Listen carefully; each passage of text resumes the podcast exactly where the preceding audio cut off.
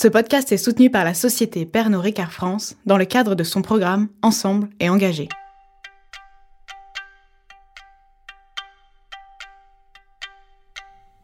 Première femme élue présidente au suffrage universel dans le monde, elle est issue d'un pays dont le clapping des supporters de foot nous a plus inspiré que leur parité à l'Assemblée. Ancienne directrice d'une troupe de théâtre, mais aussi animatrice télé, toujours utile pour gérer le grand Barnum de la politique, elle a fait naturellement de la culture et de l'éducation les bases de son engagement, sans oublier l'environnement. Bref, c'est ce qu'on appellerait une femme de gauche, même si la diplomatie lui a imposé le même tailleur que Margaret Thatcher. Icône pour son peuple, elle a marqué son pays, l'Islande, par ses engagements féministes, son opposition à la présence militaire américaine sur leur sol, mais aussi par sa longévité au pouvoir et sa capacité à agir à un poste pourtant principalement symbolique, mais de qui parle-t-on?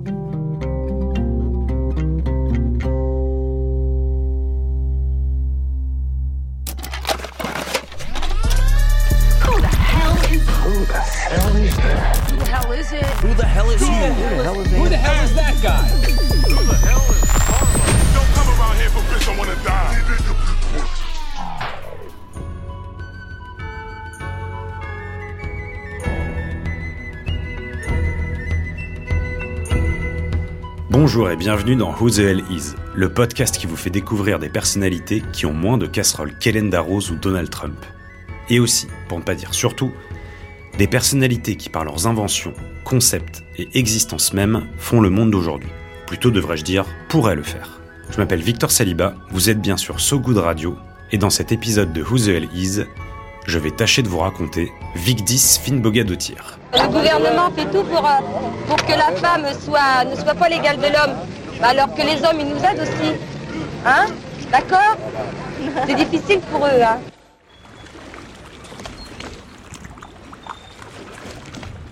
Vigdis Finnbogadottir, il va être long cet épisode, dont le nom pourrait être un excellent exercice d'orthophonie, est née le 15 avril 1930 à Reykjavik. Elle est donc taureau et islandaise. Si l'URSS connaît ce même mois l'ouverture des premiers goulags, l'ambiance est plus légère du côté de la Terre de glace, indépendante du Danemark depuis 12 ans à peine, et accueillant en son sein, sans le savoir encore, leur future première présidente élue au suffrage universel. Issue d'une classe aisée avec un père ingénieur civil et prof agrégé d'université et une mère infirmière et leader du syndicat de sa profession, elle passe une enfance paisible et heureuse dans sa maison colorée du centre-ville de la capitale islandaise. Avec Thorvaldur, son petit frère de tout juste un an de moins, Vigdis profite aussi tous les week-ends de la ferme familiale près de Eistra Geldingaholt, petite bourgade du sud de l'île. Un décor digne des plus belles chevauchées des cavaliers du Rohan pour les deux petites têtes blondes aux yeux bleu azur de la famille Finnbogadottir. Même si pour eux, l'aventure se déroule plutôt à voile qu'à cheval, pratique quand on habite sur une île.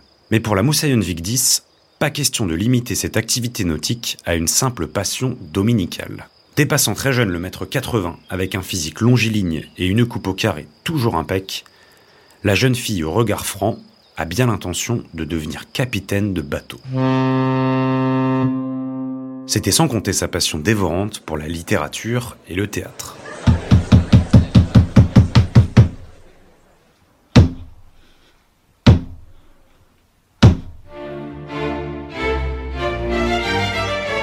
Dès le collège, elle se démarque donc de ses camarades par sa taille, mais aussi et surtout par sa passion de la scène et son envie insatiable de bouquiner.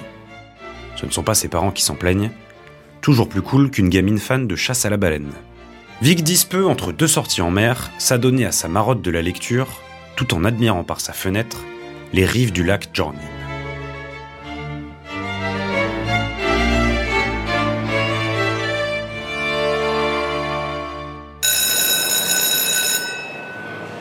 Fin du lycée et première année de fac en poche, Vigdis décide à seulement 19 ans d'aller voir ailleurs s'il y fait moins froid et jour un peu plus tard l'hiver.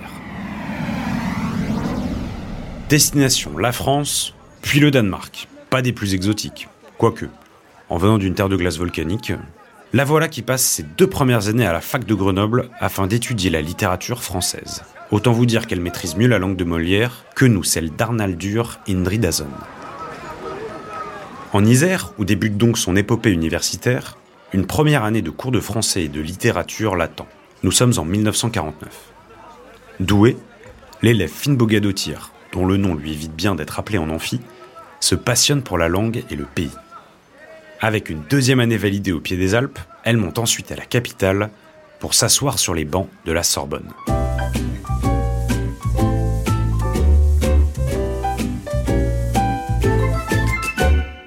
Vigdis vit son rêve d'étudiante étrangère dans la ville lumière, en plein quartier latin, et 60 ans avant Émilie Paris. Paris, libéré de l'occupation et à l'aube des Trente Glorieuses, est en plein boom et contraste nettement avec la tranquillité de son port d'attache, Reykjavik. Une viking dans la ville. De la terrasse des Deux Magots à Saint-Germain-des-Prés au concert aux Trois Baudets à Pigalle, c'est une véritable effervescence culturelle et artistique que va découvrir Vigdis. Elle perfectionne son français en écoutant du Brassens ou du Boris Vian, découvre le look rockabilly avec lequel elle gardera ses distances, si ce n'est un bandana rouge pétant, cassant son fameux carré blond à la Claire Chazal. Elle arpente les rues de la rive gauche et ses nombreux cafés, se fondant dans l'ambiance, malgré un physique pas des plus locales.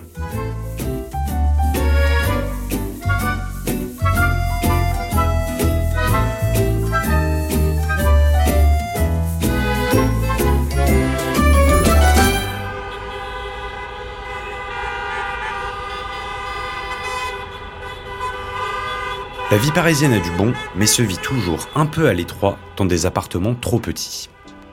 Vigdis reprend son baluchon, rend sa carte de bibliothèque et repique au nord pour une année universitaire à enflammer les planches du théâtre de la fac de Copenhague. Forte de tous ses diplômes et pressée de retrouver son île du Grand Nord, elle rentre au Bercail en 1953. Terminée Vigdis la bonne élève, ce sera en tant que prof qu'elle retourne en amphi à l'université de Reykjavik. Licence à Grenoble, master à la Sorbonne, puis remaster à Copenhague et enfin formation de professeur à Reykjavik, s'il existe des hommes sandwich, Vigdis est une vraie femme diplômée. Si ses études ne l'auront pas aidé à choisir entre la littérature ou le théâtre, ses débuts professionnels non plus. Pendant près de dix ans, elle combine des missions d'ambassadrice culturelle puis directrice du Théâtre national de Reykjavik avec des postes de professeur de français à l'université et en classe préparatoire. Elle jongle avec aisance entre toutes ces activités et décide même de corser un peu l'exercice.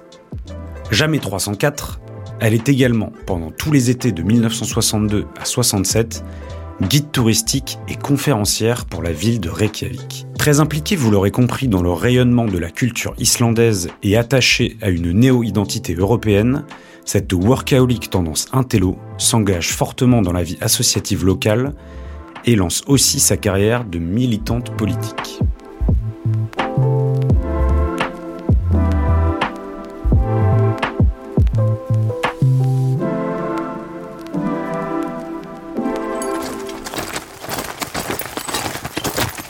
En 1960, alors que son pays est en pleine Code War, oui j'ai bien dit Code War, une guerre de la morue entre le Royaume-Uni et l'Islande au sujet de l'agrandissement de l'espace de pêche islandais. Vigdis s'engage pour la première fois dans un mouvement politique.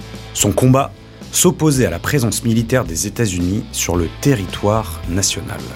Une présence qui n'a rien à voir avec cette bisbille contre les pêcheurs britanniques, l'installation de l'US Army sur la base de Keflavik datant déjà de 1951. L'oncle Sam squatte ce coin de l'est du pays dans le cadre des accords de l'OTAN depuis bientôt 10 ans, avec toujours dans le viseur les tensions internationales liées à la guerre froide et un contexte post-seconde guerre mondiale un poil tendu. Contrairement au quartier latin, tout le monde ne sirote pas un petit blanc sec en écoutant du brassens à longueur de journée. Vigdis et ses compatriotes ne voyant plus d'un très bon œil cette ingérence étrangère, ils se retrouvent en 1960 pour protester contre cette occupation. Slogan anti-impérialisme américain, veste en jean patché, mais aussi des plus classiques bonnets et cirés de marins islandais, Vigdis et sa bande s'en vont marcher. S'ils sont une petite centaine en 1960 à faire toute ou une partie des 50 km qui séparent Reykjavik de Keflavik, cette marche devient un rendez-vous annuel où plusieurs milliers d'Islandais et d'Islandaises se retrouvent, dont Vigdis, pour rouspéter jusqu'au début des années 70. Bon, il n'y a pas qu'en 2023 que la rue perd des combats. Spoiler, le dernier soldat américain quittera la base le 30 septembre 2006. Ce pote un peu collant, on sait quand il arrive, mais jamais trop quand il va partir.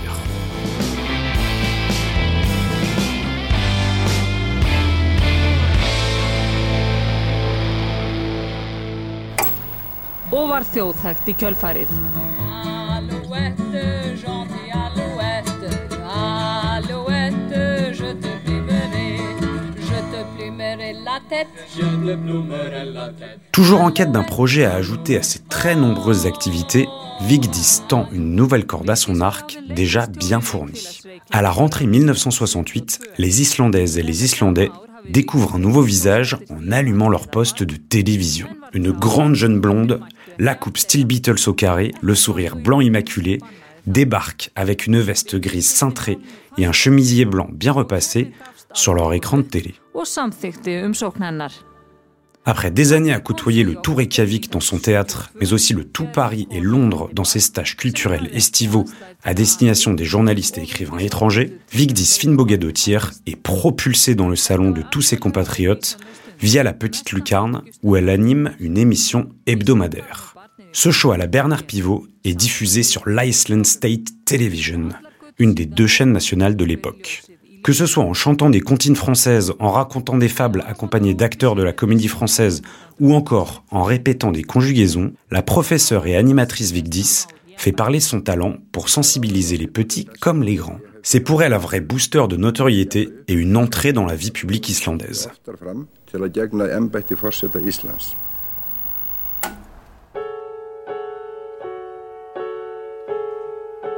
Côté perso, la vie de notre star du PAF et de la culture va bon train. Si l'université lui a donné de nombreux diplômes, elle y a également fait la connaissance de son premier mari. Petit pas en arrière. Nous sommes en 1954.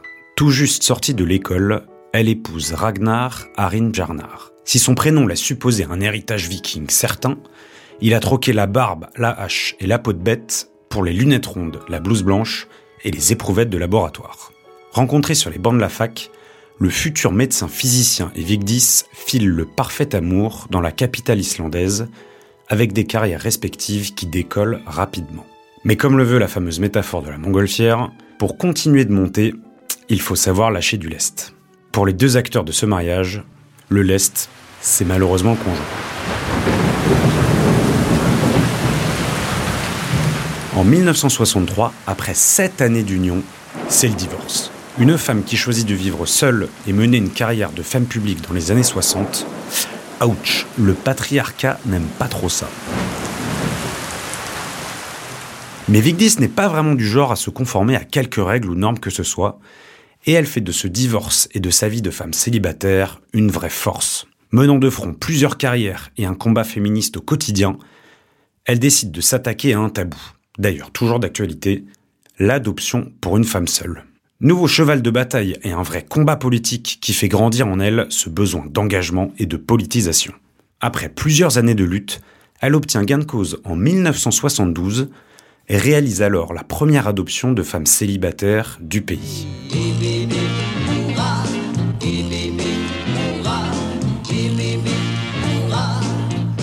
Adoptée dès sa naissance, la petite Astridur rejoint le foyer Finnbogadottir pour une enfance pas tout à fait comme les autres.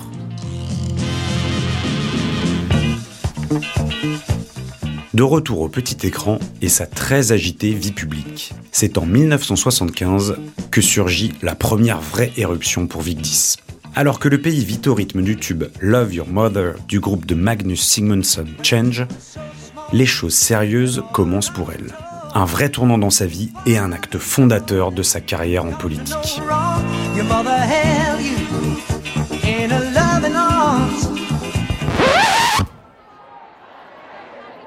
Cette année-là, c'est l'année d'un des plus grands mouvements sociaux de travailleuses dans le monde. Initié par les Red Socana, les bas rouges en français, surnom des ouvrières des conserveries de poissons, ce mouvement est un acte fondateur pour cette jeune démocratie islandaise auquel Vigdis participe activement et durant lequel naît vraiment sa carrière politique.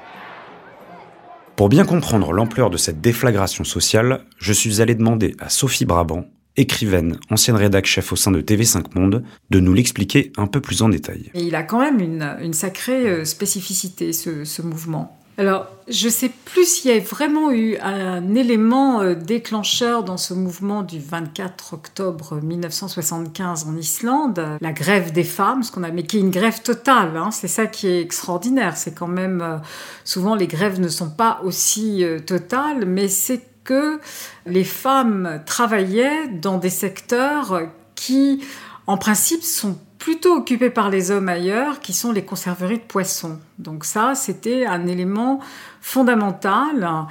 Et leur mouvement de grève, bon, qui était lié bien sûr à des conditions de travail, euh, et, etc. Mais c'était aussi, il y avait quelque chose de plus profond, à mon avis, puisque elles ont décidé que ce seraient les hommes qui prendraient, c'est-à-dire personne n'a dit on va faire un service minimum à la maison, euh, par exemple, on va s'occuper quand même des enfants, on va trouver quelques femmes pour les garder. Non, elles ont tout arrêté comme ça, immédiatement, du jour au lendemain, et ça euh, crée un, tel déséquilibre, c'est-à-dire que à ce moment-là, les hommes se sont rendus compte de ce qu'elles faisaient, quoi, parce qu'ils ont été obligés de prendre en charge les enfants qu'ils ont emmenés euh, avec eux euh, sur sur le lieu de travail.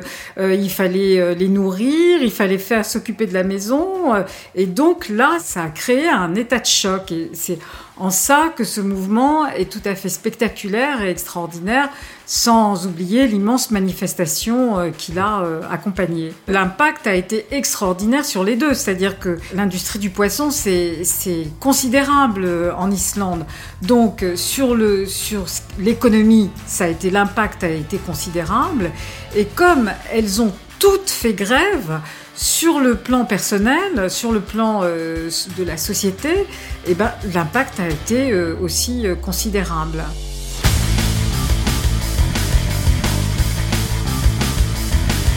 En plein apogée des mouvements féministes en Europe et aux États-Unis, cette grève change tout pour les ouvrières en Islande. Leur rôle dans la société, mais aussi dans les familles islandaises, explose au visage de tous. Enfin, surtout à celui des hommes.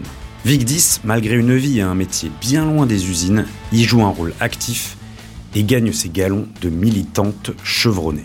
À l'instar des suffragettes au Royaume-Uni, ce mouvement est marqué par sa jeunesse populaire et ouvrière, là où les nombreux mouvements féministes de l'époque, comme le Women Liberation Movement aux États-Unis ou son pendant français le Mouvement de libération de la femme, qui émergent eux dans des milieux universitaires, littéraires et intellectuels. Encore plus rare pour un mouvement féministe, ce dernier arrive à se préserver de toute récupération masculine et politique. Pas d'invisibilisation cette fois pour les femmes engagées dans cette lutte. Rien ne sera plus jamais comme avant, notamment pour Vigdis. Plus question de jongler entre animation télé, changement de couche, cours à la fac et engagement politique par intermittence. Il est l'heure pour elle de rentrer dans l'arène.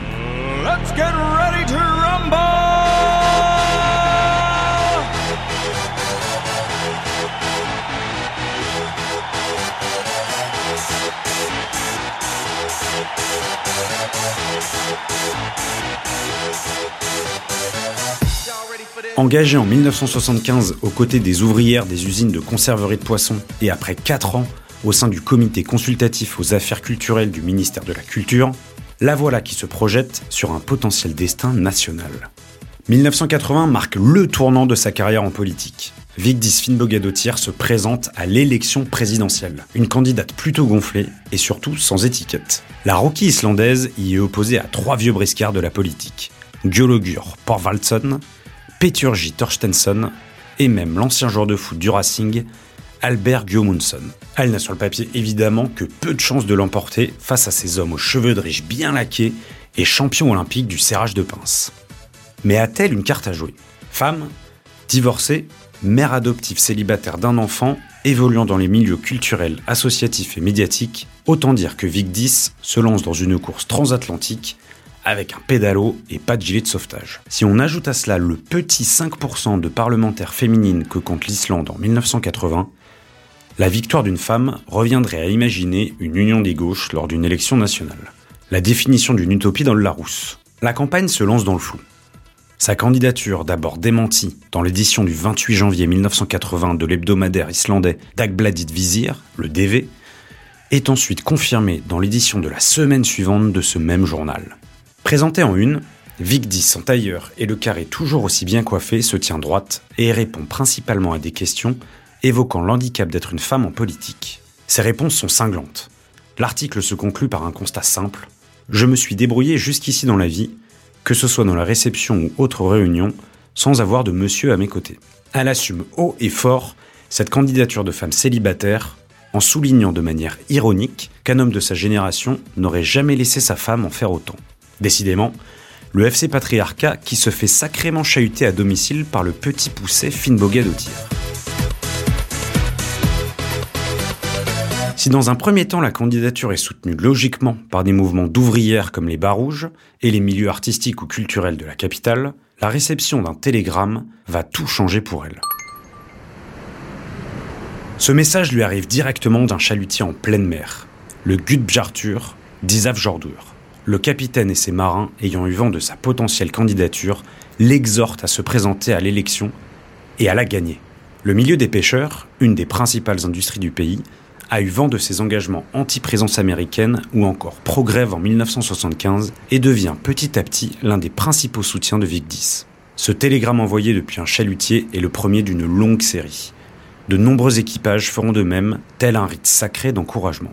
La campagne est tout de même marquée par de nombreux doutes chez ses compatriotes. Sa capacité à diriger un pays est sans cesse remise en cause.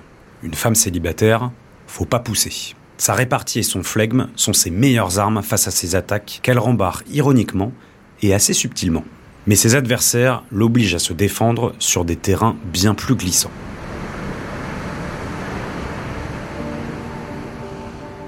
En pleine guerre froide, ses positions anti-occupation américaine, jugées par ses adversaires contraires aux traités internationaux signés par l'Islande, sont longuement débattues sur la place publique. Perturbatrices, anti-républicaines, mais surtout de gauche sont les qualificatifs qui reviennent le plus souvent dans la bouche de ses opposants. L'ancêtre de la gauchiasse est donc sûrement islandais. Peu impressionné et droite dans ses bottes de gauche, Vigdis répond à ses colibets sur le terrain des idées et cloue le bec de ses adversaires d'un laconique. Si être de gauche, c'est être partisan de l'égalité et de la paix, alors oui, je le reconnais bien volontiers. La campagne de Vigdis est à sens unique. La candidate est imperturbable et ses compatriotes commencent à être séduits. Une popularité croissante qui la place petit à petit en troisième, puis deuxième place des sondages. Le 29 mai 1980, c'est le grand jour.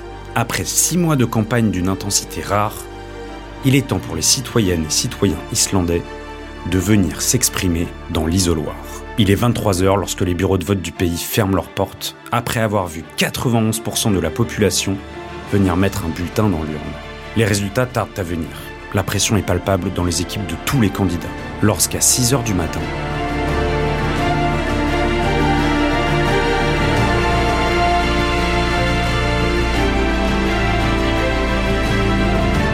avec 33,8% des voix et 1,5 point d'avance sur Gudlogur Porvaldsson, Vigdis Finnbogadottir coiffe au poteau son adversaire économiste libéral et marque à jamais l'histoire de son pays et du monde. Elle devient présidente de l'Islande, la première femme élue à ce poste au suffrage universel. Assise dans un canapé en costume blanc, entourée de ses adversaires en costume sombre et à la mine déconfite, elle célèbre modestement sa victoire, la dédiant à tous les Islandais et les Islandaises et les remerciant pour cette confiance accordée. Un peu sonnée, elle ne réalise pas en fait l'ampleur du séisme qui vient d'avoir lieu.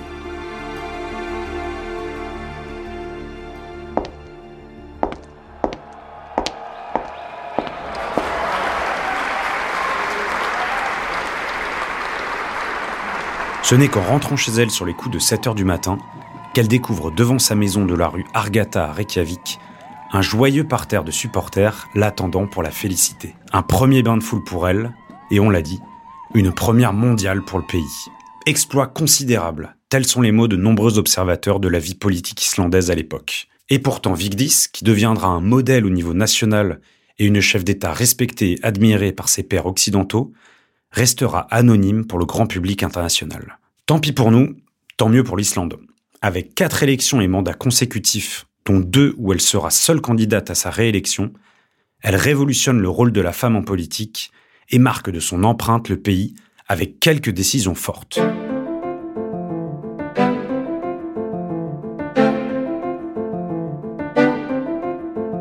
Dans une nation où la présidente a un rôle de représentation plus que de direction, sa longévité au pouvoir ainsi que son application dans la vie politique ont eu un vrai impact sur plusieurs générations d'Islandaises et d'Islandais.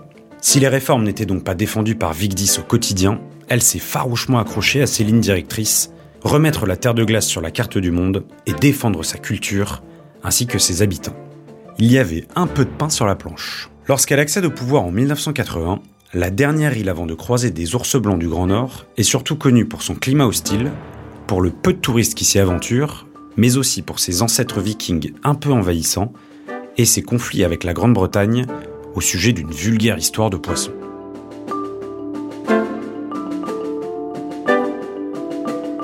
Un des premiers grands faits d'armes internationaux intervient en 1986.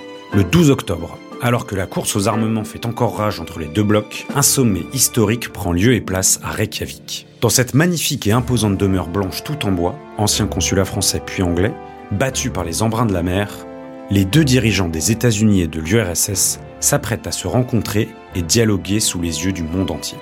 La guerre froide a toujours eu un faible pour la dramaturgie. L'objectif de cet événement historique stopper la course folle au nucléaire en dénombrant, régulant et limitant les ogives des deux camps. Haute attentive, l'Islande et donc Vigdis jouent gros.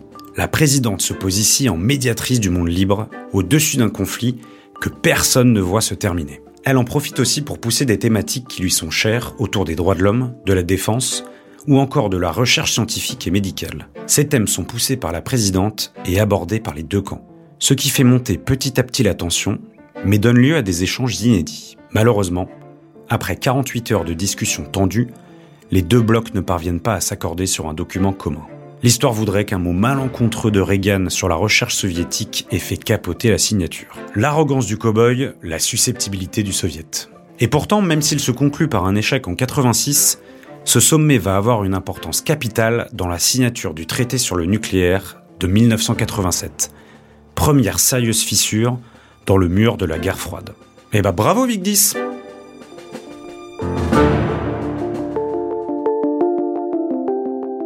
Outre cette victoire politique majeure, on peut citer d'autres coups d'éclat chez Madame la Présidente.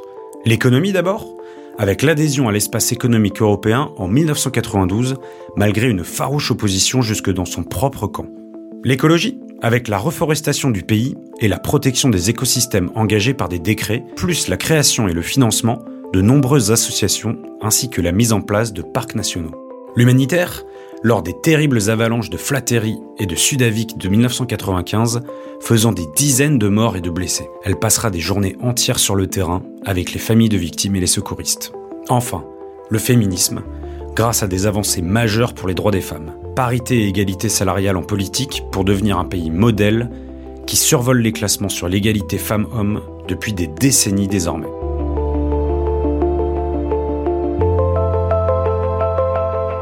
En 1996, contrairement à l'éternel soliste Xi Jinping, elle choisit de ne pas se représenter pour briguer un cinquième mandat. Sa part du boulot est faite, place aux jeunes. À travers sa longévité, elle a montré la voie à toutes les femmes islandaises et insufflé un renouveau de la classe politique nationale. Faites mieux, comme diraient certains.